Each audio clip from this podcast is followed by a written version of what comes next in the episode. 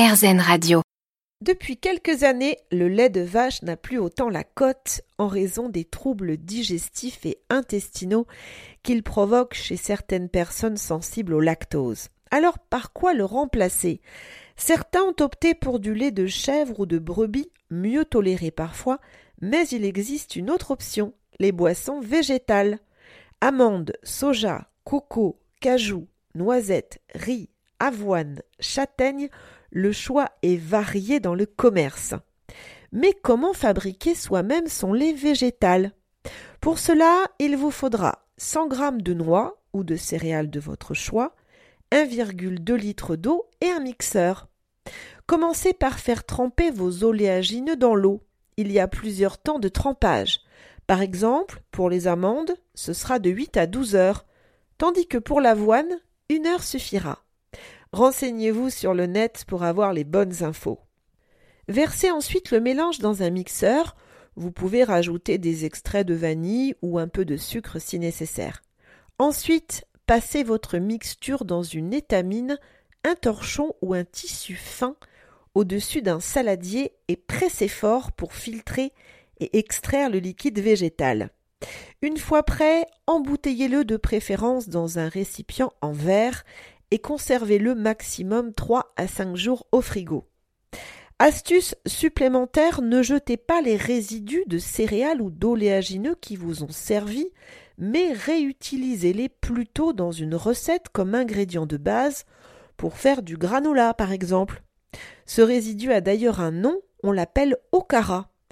À qui s'adressent plus spécifiquement les boissons végétales elles sont intéressantes, on l'a dit, pour épargner les intestins fragiles, mais elles sont également consommées par les véganes pour remplacer les laits animaux qui sont proscrits, vous le savez, de leur alimentation. Ainsi, on peut avantageusement utiliser le lait d'amande ou de coco pour cuisiner, en faisant par exemple des flans, yaourts, crêpes, gaufres, gâteaux, biscuits, mais aussi de savoureuses sauces revisitées, comme la carbonara. Pour vous aider à vous y retrouver, je vous propose d'analyser les bienfaits des trois boissons les plus connues. Commençons par le lait de soja. Il est riche en protéines végétales, pauvre en lipides, en glucides et dépourvu de cholestérol, donc idéal pour la santé cardiovasculaire.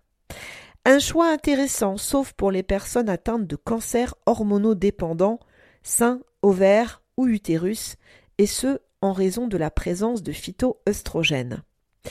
Le lait d'amande contient quant à lui des protéines végétales, des vitamines A, B1, B2, B3 et E, des minéraux, magnésium, calcium, cuivre, manganèse, zinc et fer.